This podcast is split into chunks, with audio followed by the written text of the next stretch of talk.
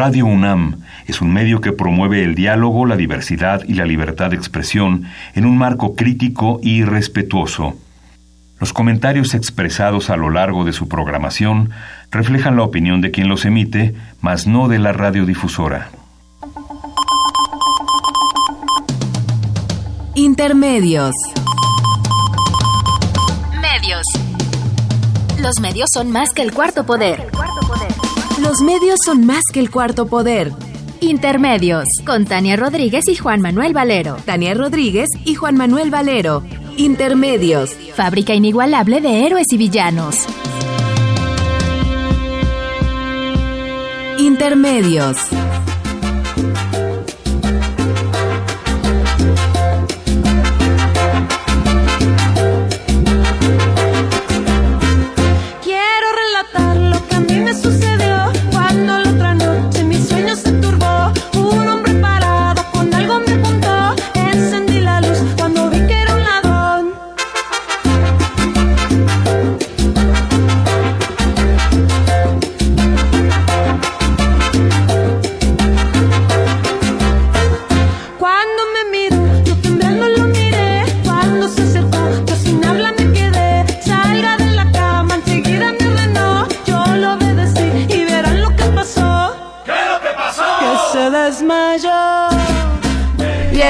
A Intermedios, hoy jueves 23 de agosto del 2018. Los saludamos Tania Rodríguez.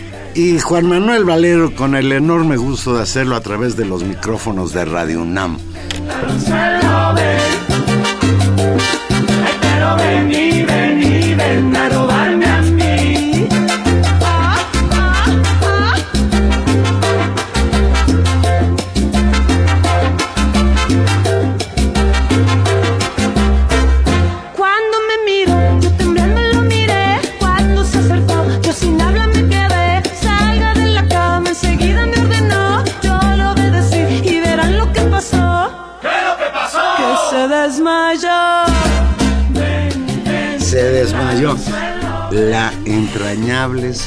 Santanera con esta canción verdaderamente emblemática, una canción que yo escuchaba con en secundaria, Tania, hace mil años.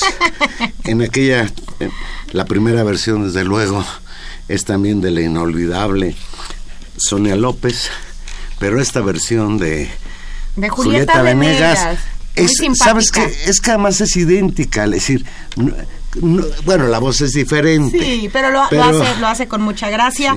Y bueno, si hace ocho días le hicimos homenaje a Los Ángeles Azules. Ajá. A la Sonora Santanera, que es quizás pues el grupo musical de este tipo de música más antiguo en México. Bueno, pues oh, eh, ya estamos en una época de intermedios muy guapachosa, así que bueno, vamos a ver qué nos depara la vida con tanta ya, ya estamos, ya estamos como, Ya estamos como las tiendas estas departamentales que ya andan vendiendo regalos de Navidad. Nosotros ya andamos organizando posadas con el ladrón de la Sonora Santanera. Pues Tania, la reforma educativa va para atrás. Frente al actual mandatario Enrique Peña Nieto, el presidente electo Andrés Manuel López Obrador confirmó el martes pasado la cancelación de la reforma educativa durante un mensaje conjunto en Palacio Nacional. Ambos políticos encabezaron un encuentro inédito ahí en Palacio Nacional con sus respectivos gabinetes para dar arranque formal al proceso de transición. La reunión de gabinete solo tuvo intervenciones de los dos presidentes, el saliente y el electo, para definir lo que ellos llamaron las líneas de trabajo en la entrega-recepción de las secretarías de Estado. Tras el encuentro, Peña Nieto y López Obrador ofrecieron una rueda de prensa en la que el tema de la reforma educativa dominó en sus declaraciones. El primero, Peña Nieto, defendió la reforma impulsada por su administración, pero en su turno López Obrador aseguró que dicha reforma será cancelada. Apenas entre, apenas entre a gobernar el próximo primero de diciembre, dentro de 99 días todavía, qué largo proceso de transición. Leo textual lo que dijo López Obrador. Quiero dejar de manifiesto que se va a cancelar la actual reforma educativa. En su momento, como dicen los abogados, en tiempo y forma. Continúa López Obrador. Vamos a presentar las iniciativas para cancelar la reforma educativa y dar a conocer un plan distinto con un marco legal ajustado a las nuevas circunstancias. Esto lo dijo a menos de dos metros de Peña Nieto y concluyó, tenemos que convencer, no vencer, tenemos que incorporar a los maestros, ninguna reforma educativa se puede hacer sin los maestros. ¿Cómo ves, Tania? No, muy interesante y, podríamos dividir el comentario en varios. Muy interesante e inédito el encuentro está entre los gabinetes, ya habíamos visto varios, el tercer encuentro que vemos de López Obrador con Peña Nieto. Esa fotografía. La fotografía. En la que, por cierto, qué, qué diferencia. En el gabinete de Peña Nieto creo que dos mujeres, está... Hay más que Rosario Robles. Rosario Robles y y la del PRI estaba ahí, ¿no? Está... Había alguien más, no sé, Creo que, no, sido del gabinete. Sí, porque ya no es del gabinete. y del otro lado, pues sí, al menos el 40% del gabinete de, de López Obrador son mujeres. 50 es mitimita. Sí, eso es... Eso bueno, eso ya es un elemento interesante. Por supuesto, eso, eso es, es un elemento interesante y es interesante pues esta especie de espectáculo de la transición que hemos tenido por primera vez. Yo no sé, Valerio, si te lo tengas más claro, no recuerdo con Fox incluso que hubiera podido llamar la atención esta situación, por supuesto con con Calderón eso no sucedió, pues el país estaba básicamente polarizado y roto. Y en el caso de Enrique Peña Nieto, la situación fue mucho más faraónica, o nuevamente como una reinstalación del, del, del, presidencialismo, se anunció el Pacto por México, también llamó mucho la atención, pero era como muy unilateral y finalmente no había una transformación en términos de cambio de régimen, al contrario, era como una restitución del PRI. Entonces, creo que no hay punto de comparación. Ese una primer, en una primera dimensión. Ahora, la disputa cara a cara, como tú señalas, a cinco metros de distancia. No, menos de dos. Menos de dos. Sí, estaban pegaditos. Bueno, imagínate, a menos de dos. mira, sobre, sobre un tema tan importante es central. Es, es importante para derrotar ideas que pululan en los medios entre opinadores, periodistas, etcétera, de que hay un pacto entre López Obrador y Enrique Peña Nieto. Yo no creo que lo haya y lo que pasó en ese encuentro en Palacio Nacional pues parece ser una prueba. Peña Nieto regresó al tema admitiendo las diferencias entre ambos. Leo textual al presidente actual. De algo estoy cierto.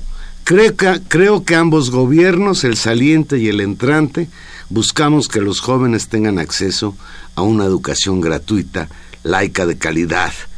Creo que en este tema no hay disputa, más bien hay visiones diferentes de cómo alcanzar este propósito. Y esto es una concesión por parte de Peña Nieta, pues que ya ve inevitable que una de las reformas más trascendentales de acuerdo a su propio criterio, pues se viene para abajo con la llegada del nuevo gobierno. Y es un tema muy importante y será necesario irlo analizando con claridad. Hay, y también varios analistas lo han señalado, eh, en un primer momento con los nombramientos del propio secretario de Educación, las distintas formas en que ha no nombrado. Me gusta. No, a mí tampoco. Y las distintas formas en que ha nombrado eh, qué iba a pasar con la reforma. Si era una reforma que tenía que reformarse, si era una reforma que se anulaba, si era una reforma que se iba a revisar. Es decir, no que termina de tener eh, claridad sobre eso. Creo que la declaración de López Obrador con respecto a que se echa hacia atrás y que se y eso tendrá que tener un procedimiento legal porque porque finalmente tendría que pasar por el Congreso es un tema importante. Ahora, efectivamente sobre el tema de la educación me parece que hay muchas posiciones y muchas dimensiones. Una parte es lo que hemos señalado aquí de manera eh, muy sistemática cuando esta ley se aprobó, que era eh, un todo un problema, digamos, de relaciones laborales. Sí, que no era una reforma educativa, sino una reforma laboral que, que incluso pues tendía a restringir los derechos de los profesores. Por un lado, esa, eso es cierto, hay todo un elemento, digamos, que fue el que más movilizó a los profesores y que más preocupó, porque violentaba ciertos derechos y podía generar una nueva circunstancia, digamos, en las condiciones laborales de los, de los profesores. Eso por un lado, pero también hay otros temas que sí son materia, digamos, de una reflexión sobre la educación. Uno es todos los rediseños curriculares. Los niños de primaria, los primeros grados, están estudiando con nuevos libros de texto y hay toda una revisión de planes curriculares donde, por ejemplo, enseñar... Eh, educación financiera a los niños resulta igualmente importante que enseñarles historia o geografía. Es decir, hay... Pues debería ser más en un país capitalista neoliberal.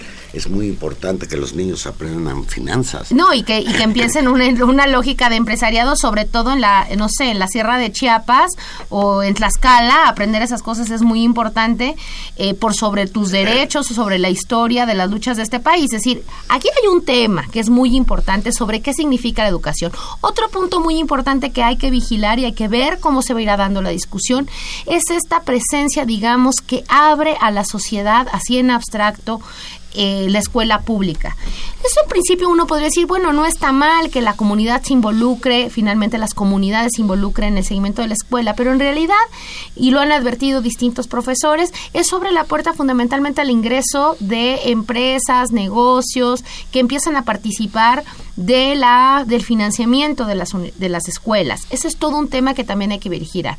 Y por último, me parece que también es un tema muy importante el tema de la formación de profesores. Es qué se va a hacer con el sistema de, normales, qué se hace con la formación educativa, porque mucho se habla de cambiar los sistemas eh, de educación y muy poco se habla del tipo de profesor que se necesita y de qué tipo de educación se va a dar. Yo creo que es un debate central y ojalá comprometa esta discusión nuevas condiciones de diálogo para poner el tema de la educación en el centro del debate público con todas las visiones abiertas. Eso tendría que ser un garante que el nuevo gobierno tendría Y desde luego otro elemento importante es el que destacó ayer el rector de la universidad, el doctor Graue, que ya lo había señalado incluso en la última reunión del Consejo Universitario.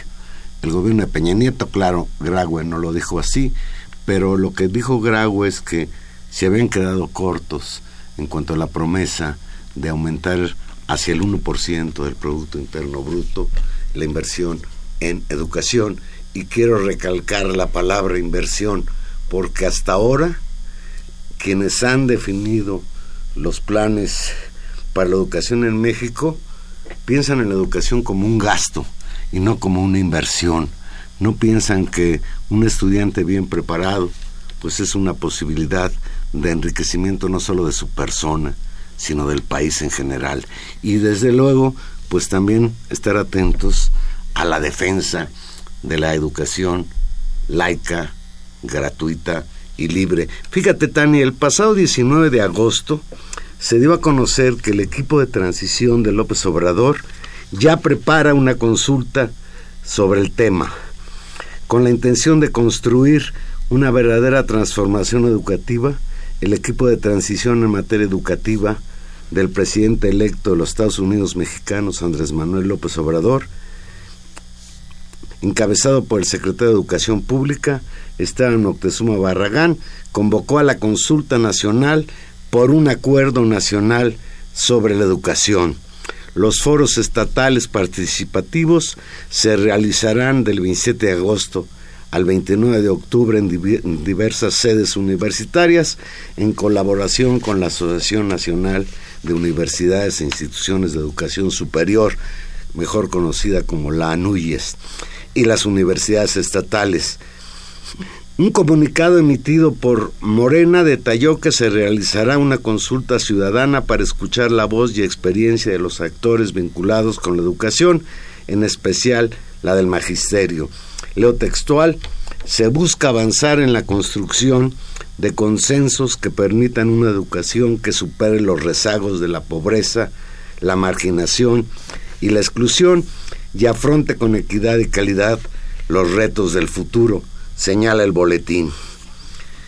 Las vías de participación pues serán digitales a través de internet, etcétera, conviene estar enterados quienes quieran de alguna manera contribuir a este debate ahora que es necesario reformar la reforma educativa. Así es, yo creo que ese es un, un tema central y vamos, vamos a ir viendo cómo cómo se desarrolla el debate y bueno, que haya debate es una buena noticia. Ahora, Juan Manuel, hay que sumar que a este debate se da en un contexto también particular cuando lateralmente también va a ser muy importante lo que sucede pues con la mayor organización eh, sindical de América Latina y la mayor, digamos, fuerza política que hay con respecto a la educación, que es el sindicato de maestros. Lo que suceda con el CENTE y la manera que eso ocurra va a ser un elemento importantísimo para saber los alcances y los límites que tendrá esta propia reforma. Y al respecto, pues por supuesto que un tema que ha acompañado este debate por la coincidencia temática, pues es la presencia y la reaparición pública con toda pompa y distinción del Bester Gordillo, que por supuesto eh, frente a la cual han tenido que fijar postura, incluso en esa discusión en la, de la que tú hablas, de esta, de Ah. esta conferencia de prensa conjunta entre Enrique Peña Nieto y Andrés Manuel López Obrador. Peña Nieto rechazó las acusaciones sobre una presunta persecución política de su gobierno contra la lideresa hoy ya en libertad. Por su parte, López Obrador se deslindó cuidadosamente de la señora Gordillo. Leo textual lo que dijo López Obrador. No va a trabajar la maestra Esther en el gobierno próximo. Qué bueno. Como ciudadana en uso de sus facultades va a ejercer sus derechos, se van a reconocer sus derechos. Qué peligroso. Pero nadie va a estar al margen de la ley. Al margen de la ley nada. Por encima de la ley nadie advirtió. Qué bueno. ¿Por qué le tienen miedo todos a Elvester Gordillo? ¿Tú no? Yo no. Ay, Valero. A mí me parece un monstruo creado por el sistema político mexicano, quizás en ella para su desgracia o su fortuna, que es muy grande, su fortuna económica, aunque ahora dice que le heredó de una abuelita rica que tenía Hombre. por allá en Chiapas, no sé.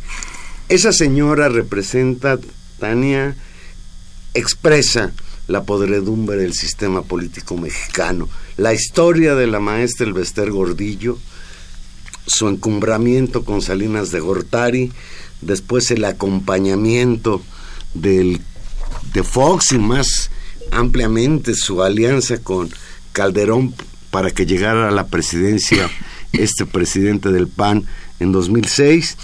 Y ahora pues esos coqueteos con López Obrador que se vieron desde la campaña en la que el nieto abiertamente señaló que iba a votar por López Obrador. Y bueno, ya los enemigos de López Obrador pues se han agarrado de ahí para señalar que la liberación de la señora Gordillo es parte del pacto que existe entre Peña Nieto y López Obrador. ¿Tú qué opinas? Pues yo opino que, a los hechos nos vamos a tener que ajustar y a lo que suceda.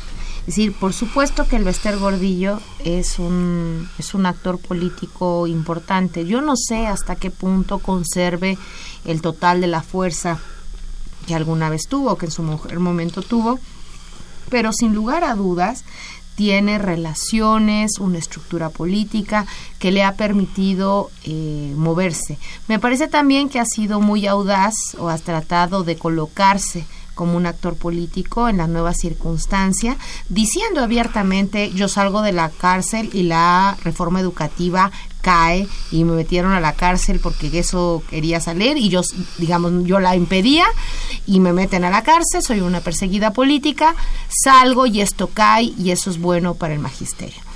¿Qué ¿Cuál es la clave central aquí? La clave central yo creo que vuelvo, dejemos de ver qué sucede arriba, incluso arriba pueden tener muchos acuerdos y muchos pactos, creo que lo, o no tenerlos.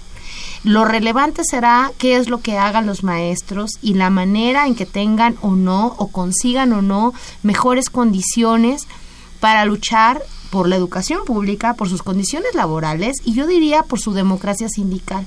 Es decir, la discusión sobre qué pasa con el CENTE y la, la discusión sobre la democratización de los sindicatos es un tema central para efectivamente saber si vamos hacia una cuarta transformación y las el Vesters Gordillo serán una reliquia del pasado o efectivamente vamos a construir este tipo de actores de manera sistemática.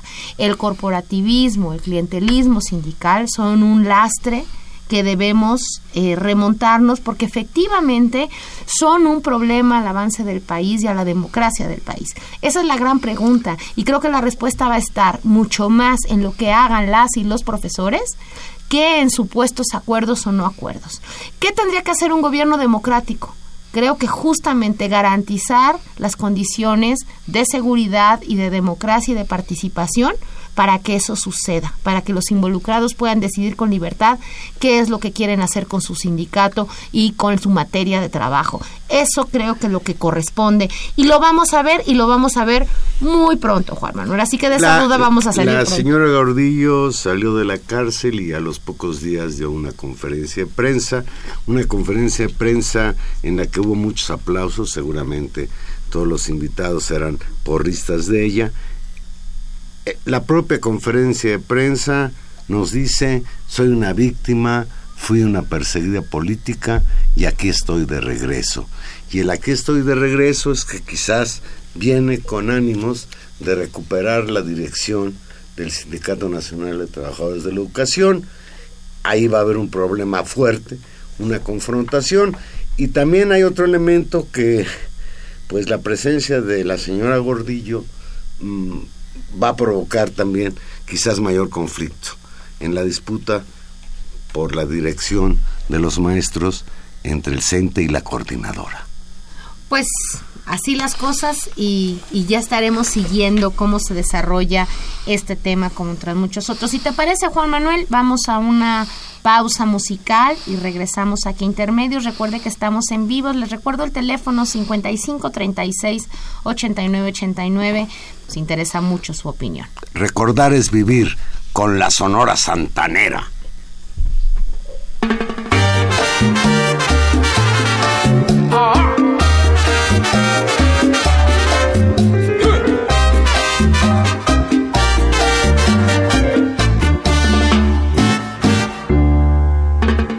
A quien ya no conoce, a un magnífico bailarín.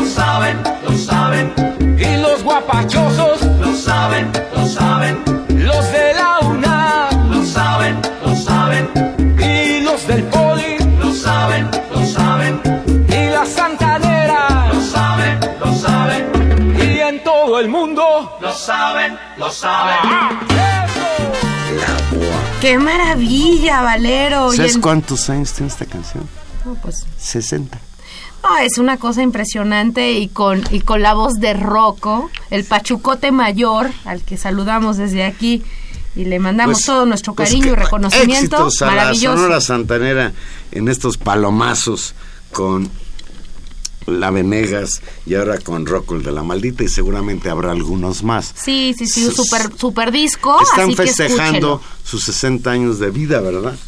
Eran 60 años de la Sonora, no de la Boa. ¿eh? Bueno, pero Valga- por ahí, ¿no? Valga la corrección. Pero por ahí No, la no- canción. No hay que andar echando mentiras. No, Pues Tania, hablando de mentiras, de pasiones y de problemas gravísimos, hay que afrontar el tema. El nuevo aeropuerto internacional de la Ciudad de México, una bomba de tiempo. Así tituló Álvaro Delgado su artículo publicado el martes pasado en el Heraldo de México. Leo textual. La zona se hunde entre 20 y 40 centímetros por año por la sobreexplotación del acuífero. El renombrado fotógrafo Santiago Arau capturó una imagen inquietante. Una excavadora hidráulica es absorbida literalmente a la mitad de su tamaño por el fangoso terreno del ex lago de Texcoco, una zona que anualmente se hunde, como ya dijimos, entre 20 y 40 centímetros. Ahí, en el lecho lacustre, se construye el nuevo aeropuerto internacional de la Ciudad de México, la magna obra del ya agonizante gobierno de Enrique Peña Nieto. En la discusión para continuar la obra o cancelarla, predomina, según Álvaro Delgado, el criterio económico y se soslaya el daño ambiental, social e hidrológico para millones de personas que habitan en las delegaciones capitalinas y municipios del Estado de México cercanos a esta zona. y para comentar el tema justamente tenemos en la línea a Álvaro Delgado. Álvaro, buenas noches. ¿Qué tal, Tania? Muy buenas noches, muy buenas noches al auditorio, estoy a sus órdenes. Álvaro Delgado, usted lo conoce, periodista, analista político, sus textos están en proceso y en el Heraldo de México. Álvaro, ¿qué artículo y qué información? Cuéntanos. Mira, efectivamente yo en el, en el número de, en el, el- el martes, este martes, eh, publiqué en mi columna que se llama Historia de lo Inmediato en el Heraldo de México, información que pues busca, eh, digamos que documentar el debate que existe hoy sobre la pertinencia de construir el aeropuerto, el nuevo aeropuerto de la Ciudad de México en, en el ex vaso de Texcoco, eh, y, y publico algo que me parece que es de gran relevancia, porque en efecto hoy el criterio fundamental para eh, darle viabilidad a la construcción eh, de esa enorme obra es el económico y está soslayando, está omitiendo, está ignorando eh, las consecuencias de carácter eh, ambiental que tiene y tendrá esa obra en caso de que se siga construyendo y que tiene que ver eh, con el, el impacto en términos de hidrológico para millones de personas. En específico, eh, yo me eh, baso en estudios que hizo la Comisión Nacional del Agua y de manera específica de quien fue el, el director de esta comisión durante el gobierno de Felipe Calderón, José Luis Luege, quien ha documentado efectivamente él al frente de expertos en, en el tema las catastróficas consecuencias que tendría el aeropuerto internacional de la Ciudad de México en el ex lago de Texcoco. Eh, en este en esta columna yo eh, por razones de espacio eh, pues hablo en general de, de las consecuencias y una de ellas es el riesgo de inundaciones no solamente del propio aeropuerto y, y de sus alrededores sino de la zona urbana eh, que comprende municipios del Estado de México y delegaciones de la Ciudad de México. y el, la visión que, que existe con base en estudios científicos es que eh, habrá eh, riesgo de inundaciones graves para más de 5 millones de personas que habitan Ecatepec, Chimalhuacán, Ciudad Nezahualcóyotl, La Paz, la delegación Venustiano Carranza. Es decir, hay una alerta a que de, de estas consecuencias, si es que sigue construyéndose el aeropuerto en esa que es una olla eh, natural, el ex lago de Texcoco, una, una zona que es de regulación hidrológica natural eh, de los escurrimientos que hay de el Valle de México, desde inclusive aquí desde el sur de la Ciudad de México, de eh, Miscuac, de, de, de Churubusco y también todos los escurrimientos que hay de la zona montañosa de los volcanes y que van a parar a esa olla que es el ex lago de Texcoco, que es donde se está edificando esta obra monumental y que está causando ya un deterioro ecológico que parece que nadie quiere darse cuenta de ello. Álvaro, buenas noches. Hola, buenas noches, a la orden. Eh, en un artículo incluso que publicó la revista Proceso, donde tú colaboras, se señala que la consulta sobre la construcción del nuevo aeropuerto internacional de la Ciudad de México, leo textual, aumenta la incertidumbre sobre el proyecto de obras, de, de obras públicas, de la obra pública más grande del país y los miles de millones de dólares en inversión y deuda. Esto lo señala la agencia calificadora Modis Investi Investors Service que opera en Nueva York. Sí. Leo textual lo que dicen estos cuates. Si el proyecto se cancela, afectaría directamente la inversión y el empleo y constituiría una oportunidad perdida para mejorar la competitividad en México. El riesgo de la cancelación del proyecto también podría descarrilar el impulso positivo del sector turístico mexicano, subraya esta mm, calificadora. ¿Qué le respondes, Álvaro? Mira, eh, sin duda el país y particularmente el Valle de México requieren un nuevo aeropuerto. El actual está saturado. Esta es una discusión añeja, eh, no es una cosa que haya comenzado eh, en el sexenio de Felipe Calderón, de, de Enrique Peña Nieto. Eh, hay que recordar que en el 2000, cuando llega Vicente Fox a la presidencia, eh, hace suyo un proyecto que tenía el gobierno del Estado de México eh, para edificar el aeropuerto justamente en, en esa, en esa En esa misma zona. zona. Eh, Fox eh, inicia el proyecto y se origina un conflicto con eh, Atenco que deriva en una represión brutal de la que se enorgulleció precisamente eh, Enrique Peña Nieto en su campaña presidencial y que es eh, hay que no hay que olvidarlo eh, uno de los cuestionamientos más graves de su campaña cuando fue a la Universidad Iberoamericana en mayo de 2012 Despu- ese proyecto eh, de Vicente Fox se suspende pero lo retoma Enrique Peña Nieto con el aval de Felipe Calderón una vez que ya Peña ganó la elección de 2012. Pero el criterio, una vez más, es estrictamente el económico.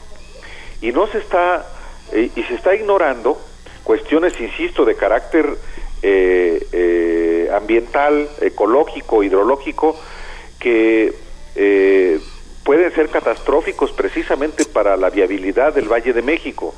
Es natural que haya calificadoras que adviertan sobre las consecuencias de una cancelación de una obra así, como lo mismo dicen los organismos empresariales y particularmente los promotores de la obra.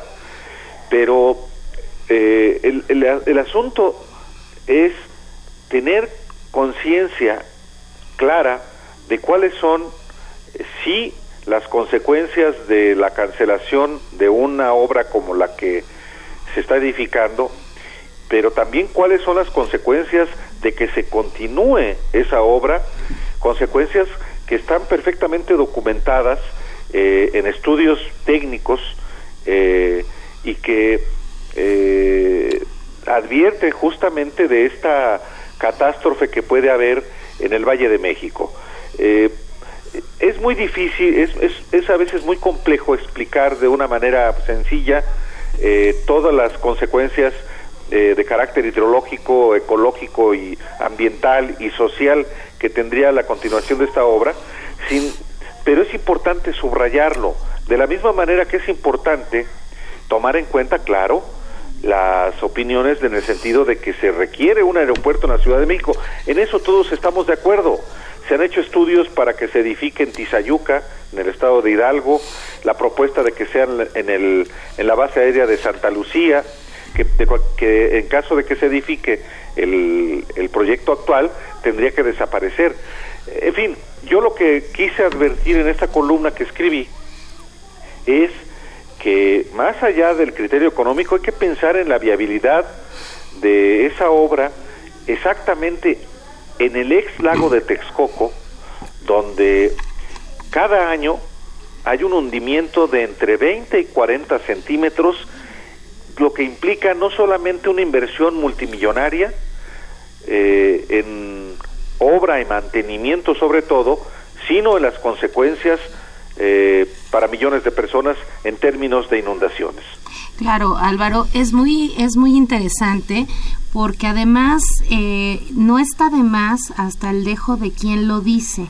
Es decir, uno podría pensar, y esa ha sido como la, la cantaleta de quienes defienden el proceso, el, la construcción del aeropuerto, que es un tema como político que tiene que resolverse en términos técnicos, sí. incluso ese es un poco el discurso a, en contra de la consulta, ¿no? Es decir, que es un tema técnico.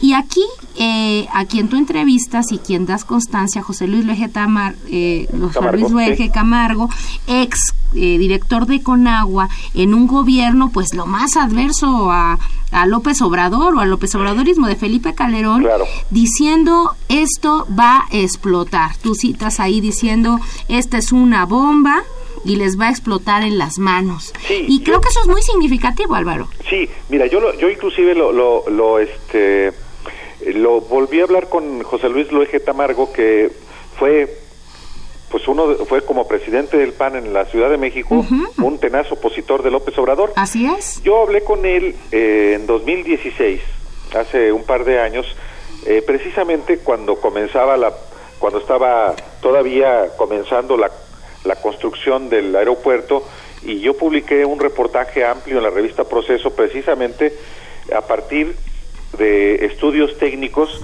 que elaboraron técnicos de la, de la Conagua, eh, dictámenes sobre los riesgos eh, en la zona federal del ex lago de Texcoco eh, y, y, hablé con, con Loeje precisamente eh, porque en su calidad de técnico, él mismo en los años 70 eh, trabajó en un proyecto con Jorge Cruikshank, un personaje muy relevante en el, en el ámbito de la, de la, del, del, del la recuperación la recuperación del lago de Texcoco el ingeniero Cruz del lago de Texcoco efectivamente. Él trabajó con él y, y, se por ejemplo fueron los creadores del, del de darle viabilidad al Nabor lago Carrillo. Nabor Carrillo que ahora se quiere secar. Que es una tristeza. Por supuesto. Y entonces el, lo interesante de José Luis Luege es que ha sido muy consistente en su argumento de que construir ahí el aeropuerto es solamente va a implicar una catástrofe que no se ha dimensionado. Y a mí me parece que ese tipo de advertencias no de carácter político sino con un sustento científico eh, es relevante darlas a conocer. Mira yo inclusive en el 2006 eh, y ahora ya por razones de espacio ya no lo incluí, pero eh, José Luis Luege al frente de un grupo de técnicos fue a, a, a, este a Virginia en Estados Unidos a hablar con los técnicos de Mitre Corporation, uh -huh. que es la agencia experta en aeronáutica que que está diciendo que el aeropuerto de la Ciudad de México, el nuevo, este, es perfectamente viable y que no es viable Santa Lucía. Bueno, Mitre no había dimensionado la catástrofe latente que existe en caso de que ahí se edifique. Eso está perfectamente documentado. Y eso precisamente eh, es un estudio de 2011, de julio de 2011, que para 2012, cuando después de que gana Enrique Peñanito y se sientan eh, los equipos de transición del gobierno saliente y del entrante, Luege le dice precisamente al que sería, como lo es hoy todavía, secretario de Comunicaciones y Transportes, Gerardo Ruiz Esparza, que iba a ver precisamente estos problemas si se edificaba ahí el aeropuerto. Te voy a leer textual la cita de la respuesta del Luege a lo, frente a Gerardo Ruiz Esparza. Leo textual. No quiero ser profeta del desastre, pero nos va a llevar la chingada a todos. Y él me dijo, dice Luege, lo que más me ha molestado en mi carrera. No, José Luis, dinos cómo sí. Me quería contratar para que yo les dijera, les diera el know-how, pero cuando una cosa es no, no se debe hacer y punto.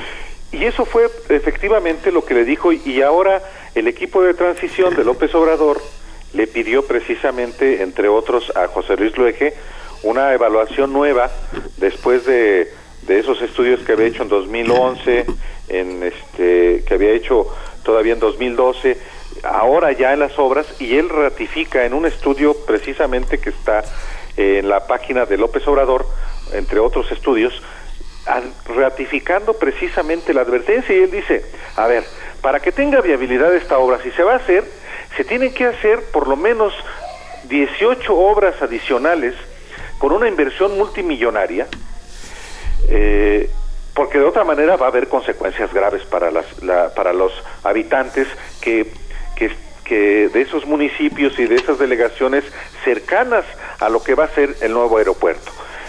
Yo digo, eh, yo pienso, por ejemplo, que el aeropuerto ahí se va a terminar edificando, eh, pero el asunto es que si se va a edificar, exista la garantía de que habrá las obras suficientes eh, hidrológicas para evitar catástrofes. Mira, una cosa muy sencilla que a muchos se nos pasa de noche.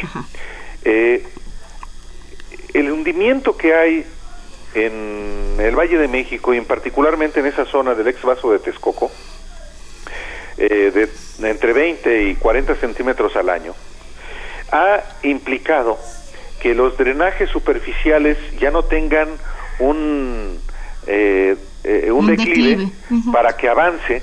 En la propia Ciudad de México a veces huele mal por una razón, porque se estanca el agua y ese, ese, ese estancamiento de las aguas negras genera justamente esos malos olores. La Ciudad de México está dependiendo ya del drenaje profundo, ya no del drenaje superficial. Y en la medida en que siga hundiéndose, y que se va a hundir más con el aeropuerto allá, se va a requerir hacer obras de eh, hidráulicas y en particular de drenaje profundo que eviten justamente las inundaciones eh, en el Valle de México, sobre todo en un, en un contexto de calentamiento global, eh, con lluvias cada vez más este, intensas o sequías cada vez más intensas. Hay un problema de agua, eh, de exceso y de falta de agua en función del, del cambio climático. Esas son cosas eh, apenas una pequeña parte de las consecuencias de lo que de lo que es esa obra.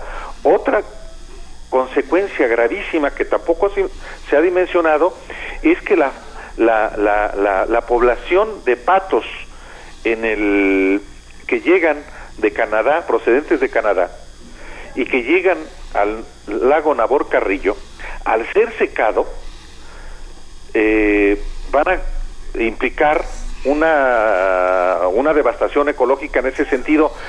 Quieren desviar, quieren secar el lago Nabor Carrillo para que esas aves que llegan procedentes de Canadá se vayan a otros eh, lugares, a otras lagunas como la de la de Zumpango.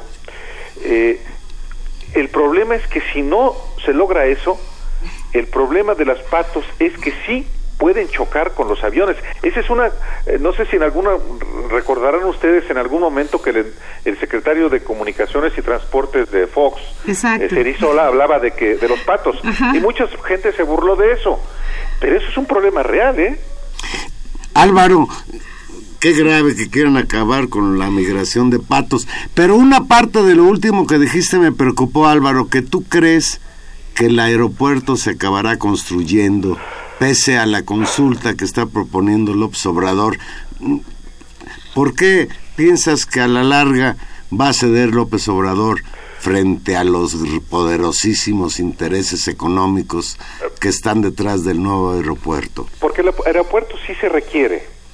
Eh, el problema es que el problema es eh, que esa hay una enorme presión y hay una enorme eh, pues poder de los machuchones eh, y creo que la, la, al final eh, se va a terminar imponiendo esa lógica comercial este aunque el gobierno federal digamos que desista de seguir financiando esta obra con recursos fiscales con recursos pues de todos pues eh, porque eh, hay precisamente todo este contexto de propaganda para que, por ejemplo, sea inviable la, el plan que ha planteado López Obrador para la para ampliar el aeropuerto militar de Santa Lucía y que siga y que siga operando el actual. Eh, yo creo que una obra como la que se concibió es, es sí eh, relevante porque no es solamente para México. Se puede, el aeropuerto está este aeropuerto está concebido para que se constituya como un nodo, eh, un poco como lo que pasa en Panamá. En, a Panamá llegan eh, aviones de todo el continente, no para ir a Panamá, no para dejar pasajeros en Panamá, sino para hacer conexiones a Sudamérica, a Norteamérica y a Europa. Así está concebido. El problema es que el lugar es el equivocado. Álvaro Delgado, perdón. No, y fue el equivocado y tal vez no valdría la pena nunca olvidarlo por los intereses políticos de un grupo ah, que históricamente y eso no hay que olvidarlo también porque no. es casual que haya sido ahí aunque a nadie en su sano juicio se le ocurriría construir un aeropuerto sobre un sobre el lecho de un lago este artificialmente desecado no es es la obra del nuevo aeropuerto internacional de la Ciudad de México es una obra para un negocio de un grupo político que es el grupo político de Enrique Peña Nieto. Punto. Así es. Álvaro Delgado, no, no te queremos dejar ir en tres minutos. ¿Qué está pasando en el PAN? Ya, ya reapareció este Anaya. Sí. Con, con, renovados bríos. ¿Cómo lo ves, Álvaro? precisamente cuando la primera pregunta que escuchó de un, eh, en su reaparición fue la mía. Este, el, eh, sábado este, llega, baja de su coche ahí en, sobre Avenida Coyoacán para entrar al PAN y eh, le, di, le pregunté inmediatamente, ¿viene a rendir cuentas sobre la derrota? Y me respondió, por supuesto, amigo, por supuesto que yo no soy su amigo, ¿no? Eh, en realidad no, lo que ocurrió en el Consejo Nacional del PAN ese sábado fue, eh, pues, todo felicidad, como si no hubiera habido una derrota tan brutal y un retroceso electoral tan contundente como el que hubo el primero de julio.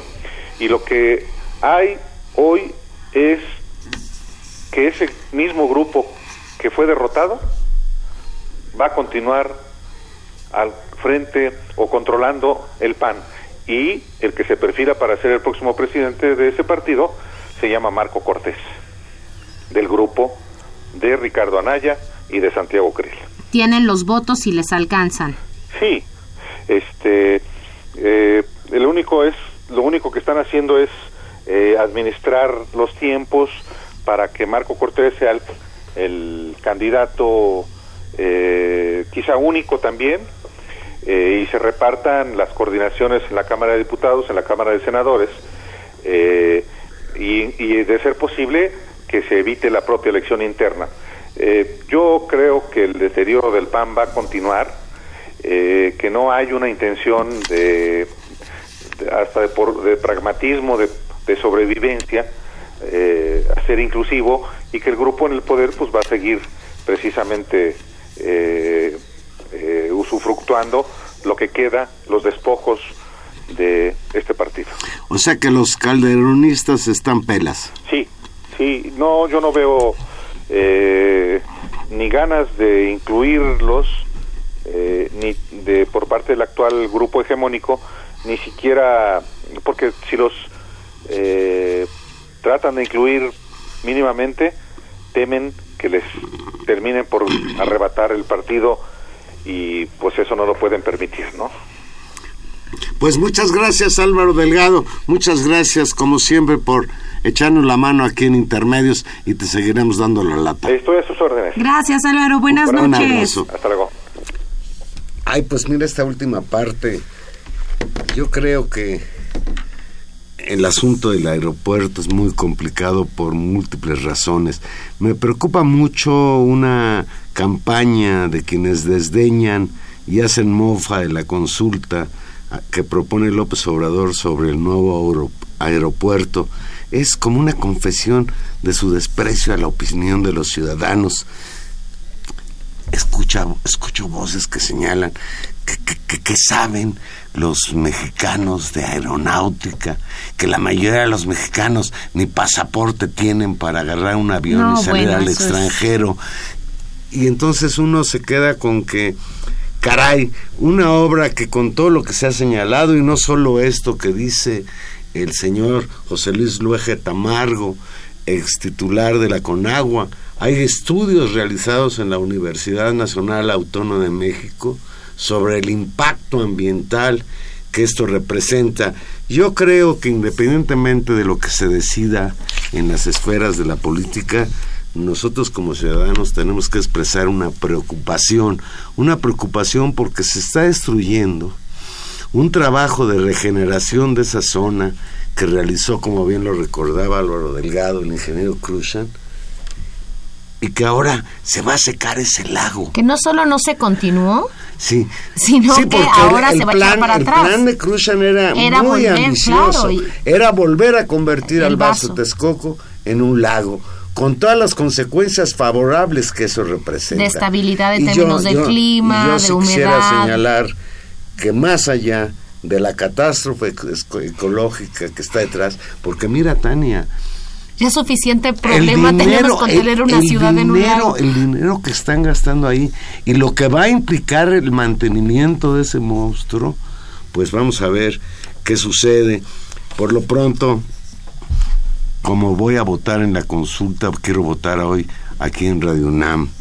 No al nuevo aeropuerto internacional de la Ciudad de México, sí a la recuperación del lago de Texcoco. Y creo que Juan Manuel, independiente, digamos, va a ser un tema importante por varias razones, no solamente por esto por el, proyecto en sí, por lo que significa en términos económicos, por lo que puede significar para, para los que vivimos en el Valle de México esta situación, sino también porque creo que va a ser uno de los primeros asuntos que va a delimitar eh, cómo van a funcionar la lógica de la correlación de fuerzas y la toma de decisiones en este gobierno. La apuesta por una consulta para algunos ha sido tachada de demagógica justamente porque dicen nadie sabe de aeropuertos cómo es que se va a decidir. Creo que efectivamente antes de la consulta va a tenerse que hacer una campaña muy importante de difusión sobre la información, que haya un debate público, que se conozcan. Yo creo que nosotros tendremos que invitar, además que bueno que escuchamos ahora a Álvaro, pero por supuesto invitar a esos expertos que nos pueden hablar y ayudarnos a entender las posiciones y las condiciones técnicas en el largo plazo. Y la otra, Juan Manuel, creo que también hay una intencionalidad política, por supuesto, del nuevo gobierno. Es decir, si, el, si la discusión es con estos actores tan poderosos, con las calificadoras, con los inversionistas, con los fondos de deuda que esto significa, eh, efectivamente requiere a una sociedad mucho más organizada y más movilizada que pueda tomar la decisión y asumir las consecuencias de la decisión que se tome. Creo que ese también es un tema de una ciudadanía mucho más activa. Yo creo que esa consulta debe ser una exigencia a López Obrador de que reconozca los intereses de la sociedad más que los intereses de estos señores. Porque mira, yo no sé nada de aviones y ni pasaporte tengo.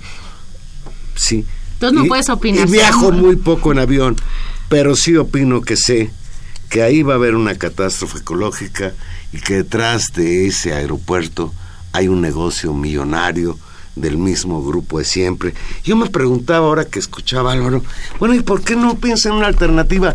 Así como López Obrador se plantea que una secretaría se va a ir a Yucatán y otra se va a ir a Tijuana, pues ¿por qué no descentralizar? ¿Por qué no crear polos de desarrollo de aeropuertos internacionales del peso e importancia que tiene el de la Ciudad de México? ¿Por qué no pensar en Guadalajara, en Monterrey, en Silao, en, Querétaro, en Toluca, en Puebla? donde hay aeropuertos que lo único que necesitan es crecer, hacerles más pistas, etcétera. Porque la gente que viaja en avión, tiene que venir a la Ciudad de México a hacer conexión. Y a una gente que vive en Sonora o que vive en Coahuila, que quiere ir a París, no tiene por qué venir a la Ciudad de México. Puede hacerlo desde el aeropuerto más cercano a su localidad. Yo creo que no le han pensado en serio porque están encaprichados con un proyecto en el que, por cierto, ya metieron mucha lana. Mucho dinero y han comprometido, pues uno ha visto las fotos de desarrollo de ya, digamos, se, ve ahí como el, la, la sombra, el espectro de ese, de ese aeropuerto, que ha costado también, hay que decirlo, pues que varios eh, cerros de relleno de ese de ese lago sin fin, ¿no? Y que y justamente mantiene una cantidad de dinero para su mantenimiento. Entonces, estamos ante varias dilemas. Un tema de un interés político faccioso y de la lógica de discusión de un proyecto nacional de desarrollo y ahí entra la discusión del aeropuerto. Dos, un tema de financiamiento y de corrupción en términos de los contratos y de los montos y del sobreprecio en la obra, que ese es otro tema que nos tiene que importar. Y tres, el tema de las consecuencias ecológicas que a largo plazo, Juan Manuel, no solamente ponen en riesgo la vida, ya sea de los patos, también de las personas, eh, sino también a largo plazo tienen efectos económicos. Es decir, la pérdida económica que podría tener que la Ciudad de México agudice su hundimiento o que agudice el funcionamiento de su drenaje y las inundaciones o las sequías complicaría enormemente también el desarrollo de la zona del Valle de México y del propio país. Así que vamos a tener que informarnos, vamos a tener todos que pensar qué hacer y qué decisión y cómo posicionarnos frente a este tema, pues que aunque no tengamos pasaporte, aunque no usemos mucho el aeropuerto, nos es relevante porque es parte de nuestro dinero, es parte de nuestro país y nos afectaría como habitantes del Valle de México. Pues ya nos vamos. Estuvimos hoy con ustedes en los controles técnicos, don Humberto Sanz Castrejón. Gracias, Humberto. En la producción, Gilberto Díaz Fernández. Y en los micrófonos. Tania Rodríguez. Pase usted muy buena noche. Nos escuchamos el próximo jueves a las 8 de la noche aquí en Intermedios. Y Juan Manuel Valero. Adiós.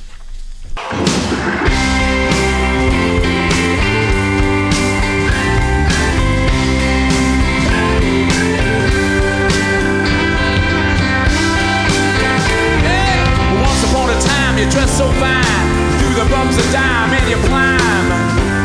And then you, yeah, people call, say me where I die, you're bound to fall. They thought that they were just a kidding you. You used to laugh about everybody that